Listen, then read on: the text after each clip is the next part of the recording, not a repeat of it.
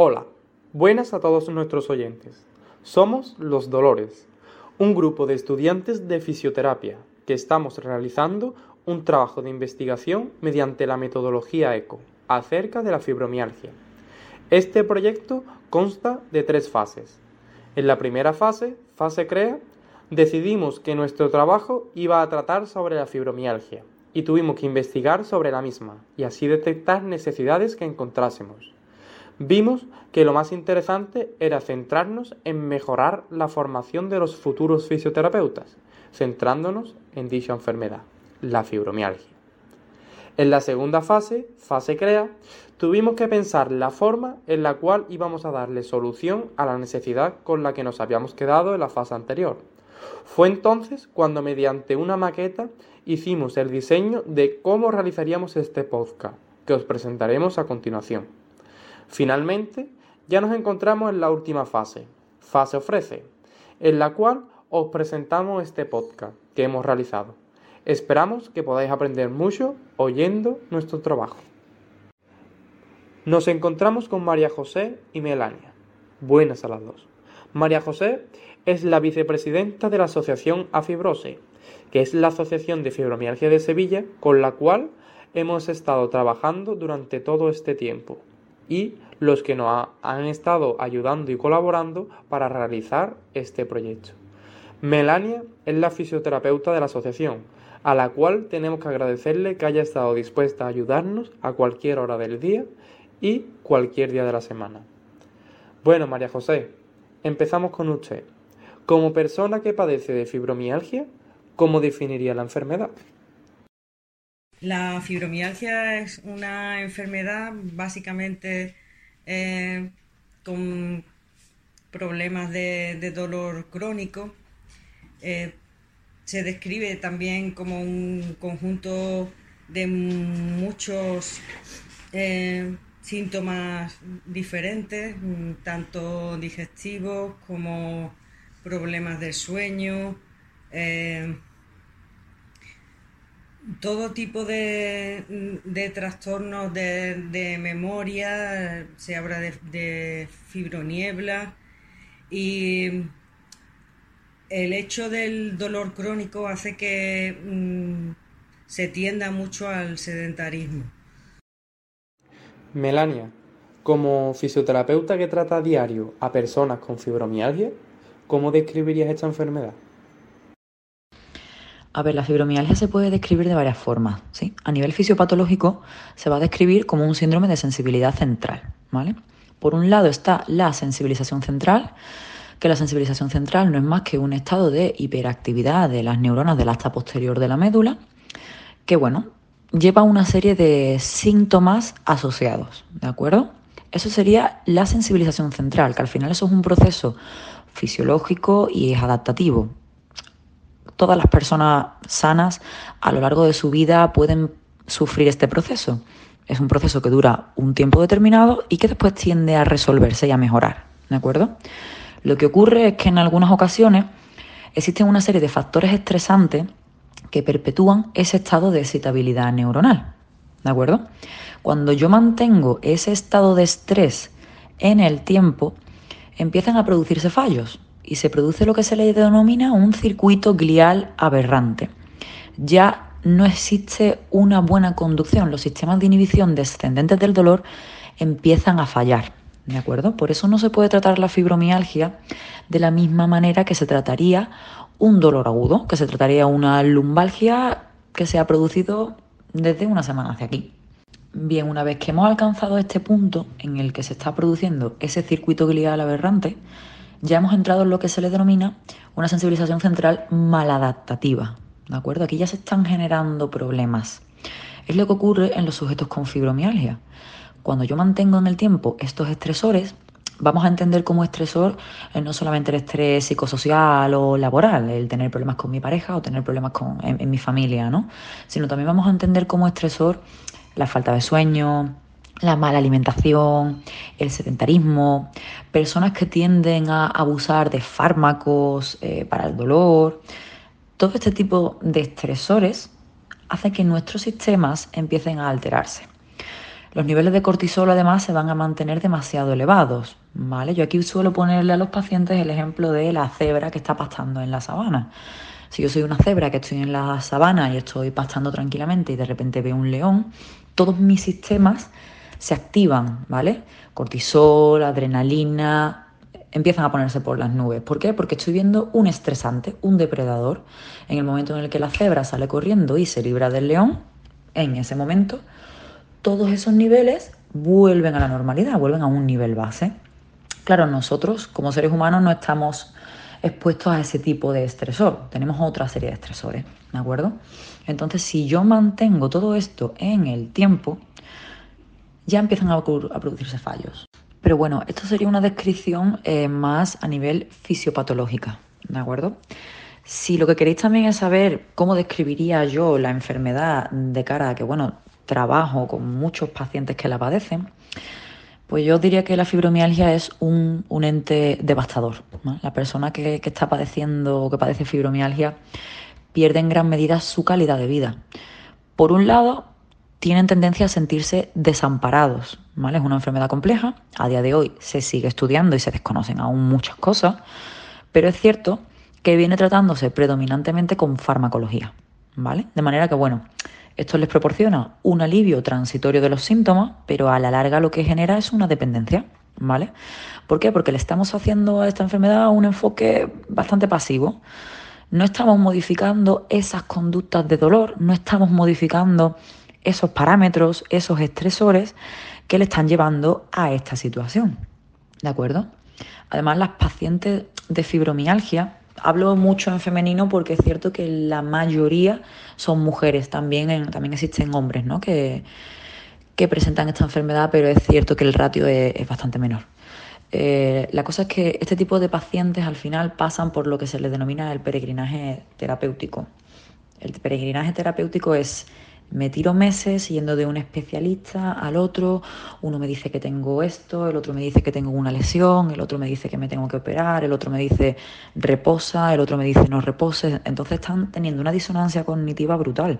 Al final lo que les genera esto es un sufrimiento. Son, pacientes que vienen además con una serie mm, de enfermedades asociadas a nivel de, salud mental. Suelen tener ansiedad, suelen tener depresión, porque claro, toda tu vida, digamos que se derrumba y se tiene que adaptar en torno a una nueva situación. Eso no es fácil de gestionar. Interesante lo, lo que nos cuenta. Cuando acudimos por primera vez a la asociación, nos dijiste que sería interesante educar acerca de, del dolor fibromialgia, porque quizás la formación del dolor no era la adecuada, ¿verdad? Entonces, nos gustaría que nos hablase de las principales características que tiene el dolor en fibromialgia, pues sabemos que no fue tarea fácil para fibrosis encontrar una fisioterapeuta que estuviese al tanto de, las necesidades de, de esta enfermedad, ¿no? ya que tuvo que contactar con la clínica en la cual trabaja porque está especializada en dolor crónico y además, como ya hemos estado hablando, pues tu jefe está doctorando en, fibromialgia. Claro, cuando nos vimos en Afibrose os, comenté que creo que la, que la, educación, especialmente para o de cara a los profesionales, es fundamental, ¿vale? Considero que a nivel formativo el principal problema no es la falta de teoría sobre los mecanismos, sobre la fisiopatología del dolor. O sea, esa parte se cumple bastante bien y la vemos en profundidad. Mm, la principal carencia que he detectado en, estos años ha sido la falta de herramientas que se nos ha aportado durante la carrera, ¿vale? Sobre todo en lo que a dolor crónico se refiere. Para dolor agudo sí se nos ha dado muchas herramientas durante la carrera y que además son útiles. También ¿por qué? Porque en los casos de dolor agudo los mecanismos de inhibición descendentes del dolor, como la modulación condicionada del dolor, sí funcionan. Entonces, uso técnicas pasivas y conseguimos un alivio transitorio del síntoma. ¿Qué es lo que ocurre? Teniendo en cuenta los cambios neuroplásticos que se están generando en dolor crónico y que también se generan en fibromialgia, yo no puedo tratar este tipo de patología de igual manera que trataría el dolor agudo. ¿De acuerdo? Entonces, creo que existe una falta de herramientas, pero sobre todo a nivel de terapias activas para los fisioterapeutas.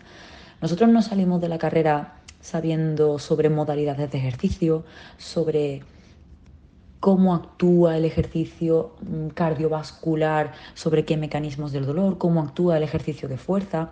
No sabemos las dosis a pautar, no sabemos qué número de repeticiones, qué carga tengo que usar con este paciente en concreto, cómo hago yo una progresión con un paciente de dolor crónico. Tampoco sabemos qué es más importante cuando salimos de la carrera, me refiero, ¿no? ¿Qué es más importante trabajar? La frecuencia del ejercicio, es mejor que esta persona haga el ejercicio varias veces al día, es mejor que lo haga varias veces a la semana, con qué intensidad tengo que, que jugar. O sea, no salimos de la carrera teniendo un buen algoritmo de trabajo en lo que a terapias activas se refiere, ¿vale? ¿Cuál es el problema? Que la evidencia actual nos está invitando a realizar terapias activas con pacientes de dolor crónico, por dos razones fundamentales. La primera es que es la mejor manera de aportarle independencia al paciente, el paciente va a ser independiente y además lo estamos haciendo partícipe del tratamiento, de manera que vamos a mejorar la adherencia del paciente de dolor crónico. Y por otro lado, es que es lo que más evidencia presente a día de hoy en cuanto a fibromialgia, pero también en cuanto a dolor crónico. El ejercicio y las terapias activas deben ser la base y ahí hay una carencia a nivel formativo. Bueno, eh, respondiendo a la pregunta sobre las características del dolor en fibro, para nosotros saber si lo que tenemos delante es una persona que padece fibromialgia, tenemos que tener en cuenta una serie de, síntomas cardinales, ¿vale? El primero sería, esta persona tiene que presentar dolor musculoesquelético generalizado, por lo que tienen que haber más de cuatro o cinco zonas afectadas, ¿vale? Si a mí me duele las cervicales, me duele el hombro y se me irradia hacia la mano, no podemos considerar eso como fibromialgia, ¿de acuerdo? Otro síntoma cardinal es la intolerancia al ejercicio o lo que se le denomina fatiga, fatiga crónica, ¿de acuerdo? Hay que tener en cuenta que son personas que como tienen mucho dolor, cada vez reducen más su nivel de actividad, entonces se produce un desacondicionamiento físico. ¿De acuerdo? Entonces ahí el fisioterapeuta tiene un papel más que fundamental. Ahí es donde tenemos que saber hacer progresiones. Otro síntoma cardinal es el sueño. Son personas que no van a presentar un sueño reparador. A lo mejor son personas que directamente te dicen yo duermo tres horas al día o que te dicen yo estoy diez horas en la cama pero me levanto completamente machacada. Yo no tengo la sensación de haber descansado. Esos tres serían los síntomas cardinales el dolor generalizado, la intolerancia al ejercicio y el sueño no reparador. Tenemos que tener en cuenta que en fibromialgia va a haber otros síntomas asociados, ¿vale? Como os he comentado antes. Disfunciones a nivel eh, cognitivas van a ser personas que al tener una pérdida de sustancia gris por estos cambios neuroplásticos que se generan en el cerebro, van a tener problemas de concentración, se le van a olvidar las cosas, también problemas asociados a ansiedad y o depresión es muy típico. Al final es lo que os he comentado antes. Toda tu vida se derrumba y gira en torno al dolor. ¿Qué persona no sufriría ansiedad o depresión, no? Y después, otros síntomas del sistema nervioso vegetativo. Creo que también lo he comentado antes. Eh, son personas que van a tener problemas de tipo alteraciones del sudor, fotofobia, pueden tener otra serie de síndromes de sensibilidad central añadidos, como por ejemplo eh, migrañas, eh, síndrome de intestino irritable. Bueno, pues a continuación vamos a pasar a otro bloque de la entrevista. Según hemos podido hablar contigo y otros profesionales, sabemos que muchos pacientes acaban abandonando el tratamiento por falta de adherencia a este, ya sea por no ver mejoría o por el dolor que sienten al realizarlo. Es por ello que queremos preguntarte si podrías describirnos algún ejemplo de tratamiento y cómo consigue adaptarlo para conseguir la adherencia al mismo. Bueno, y en cuanto al, ejemplo práctico que me, que me comentáis, eh, creo que lo mejor es explicaros un caso concreto que, por ejemplo, se me viene a la mente de, una chica donde tuve que hacer muchas adaptaciones y tuve que hacer varias progresiones. Esta chica, aparte de tener eh, fibromialgia, también tenía una tendinopatía calcificante del supraespinoso. Entonces, claro, una persona sana con una tendinopatía calcificante tiene dolor. El problema es que en una persona con fibromialgia el dolor es mucho más intenso, es mayor y además se le extendía también a lo largo del brazo, ¿no? E incluso hacia el cuello, pero especialmente el problema era al hacer una elevación, una flexión de hombro, ¿no? Era un dolor muy, muy, muy intenso hasta el punto de no poder trabajar por debajo de una escala EVA de 3-4. Hiciéramos lo que hiciéramos para elevar el brazo, todo le podía doler, pues del 1 al 10 en la escala EVA le podía doler un 8. Entonces, para empezar a trabajar con ella, tuve que estar toda la sesión buscando modificarle el síntoma, buscando que levantara el brazo con el menor dolor posible. Con esta chica en concreto fue un caso muy particular porque probé absolutamente todas las herramientas que tenemos que sabemos que generan analgesia y prácticamente ninguna funcionaba con ella. Incluso la terapia espejo le incrementaba el dolor. Un isométrico le incrementaba el dolor, intentar aumentar su frecuencia cardíaca no le modificaba en absoluto. Entonces, todas aquellas, todas aquellas herramientas que sabemos que generan analgesia, en el caso de esta chica, como es normal, como sus sistemas de inhibición descendentes del dolor no funcionan, o más bien están alterados, pues le generaba incluso un incremento del dolor. Así que con ella lo que hice fue agotar todas las herramientas y se me ocurrió hacer un ejercicio, un isométrico global. Eh, básicamente lo que quería era activar grandes masas musculares y fatigarla mucho. Sabemos que cuando alcanzamos una fatiga o cuando hacemos un ejercicio bastante intenso hasta el punto de alcanzar fatiga muscular, especialmente en grandes grupos musculares, se puede generar una analgesia global en todo el cuerpo. Así que con esta chica en concreto hice una parte de educación en dolor, ¿vale? Le expliqué un poco por qué le estaba ocurriendo, cómo se forma una calcificación en el tendón, el tipo de tratamiento que hay que seguir, pero además le estuve explicando que ella tiene añadido el problema de la fibromialgia. Entonces le expliqué básicamente conceptos básicos, tipo que es una sensibilización central, que es el síndrome de sensibilidad central, y estuve trabajando con ella sobre todo eso, a nivel de educación, exponerla poco a poco al dolor en la primera, en la misma sesión, y buscar algo que le modificara. En este caso, esta chica, cuando le hice un ejercicio muy intenso de miembro inferior, demandando mucho eh, isquio, cuádriceps y glúteo, después podía levantar el brazo con menos dolor. En lugar de tener un 7 o un 8 de dolor en la escala EVA, pues a esta chica le disminuyó a un 4 o un 5. Ya ahí teníamos algo de lo que tirar. Así que en este caso en concreto tuve que empezar de esta manera.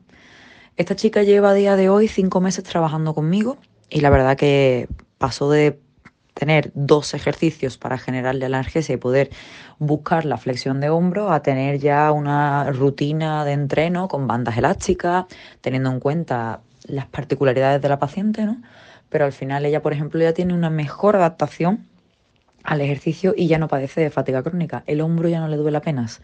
Dice que de vez en cuando nota pues como una pequeña molestia, pero algo completamente llevadero, teniendo en cuenta que los pacientes con fibromialgia eh, no suelen adherirse bien al tratamiento y les cuesta mucho realizar un tratamiento activo porque les genera dolor, pues con esta chica tuve que hacer un trabajo muy específico. Pero claro, como le mandé una serie de ejercicios que le disminuían el dolor, le gustaba. Entonces realizaba los ejercicios todos los días. Es más, en cada consulta yo a ella la citaba semanalmente en un inicio cada semana que pasaba me lo decía, dice, oye, es que cada vez me enganchan más los ejercicios, porque veo que cada vez puedo hacerlos mejor y realmente no me incrementan el dolor, sino que veo que, oye, que me alivian. En el caso de la fibra es muy interesante este tipo de planteamiento. Personalmente estoy aprendiendo con toda la información que nos estás dando sobre tu experiencia. Muchísimas gracias por compartir tu tiempo con nosotros, ya que nos es de gran ayuda. Y ya para finalizar, María José, Queremos que nos dé su testimonio sobre cómo le ha ayudado la fisioterapia en su día a día. la fisioterapia es fundamental en el tratamiento de la fibromialgia, tanto a niveles pasivos como activos. Cuando digo pasivos me quiero decir pues temas de masoterapia, eh, de lo que el, el fisio puede hacer eh, físicamente. Y en tema activo, pues ayudan muchísimo en cuanto a la movilización de la persona, en la orientación de lo que sí puedes, no puedes hacer, de cómo hacerlo. Y la verdad es que se desarrolla mucha tolerancia, mucha más tolerancia al, dolor, baja la intensidad de los niveles de dolor. Mm, es una, es una ayuda fundamental para, para una persona con fibromialgia. Bueno, hasta aquí este podcast, pero no sin antes agradecer de nuevo la colaboración de María José y de Melania, pues sin ella no hubiera sido posible poder compartir esto con, con todos vosotros. Agradeceros que hayáis aguantado hasta el final y que estos relatos que han compartido con nosotros, nuestras colaboradoras, os hayan servido para aprender algo nuevo en vuestro hacer en la fisioterapia. Nos vemos en el próximo capítulo. Adiós.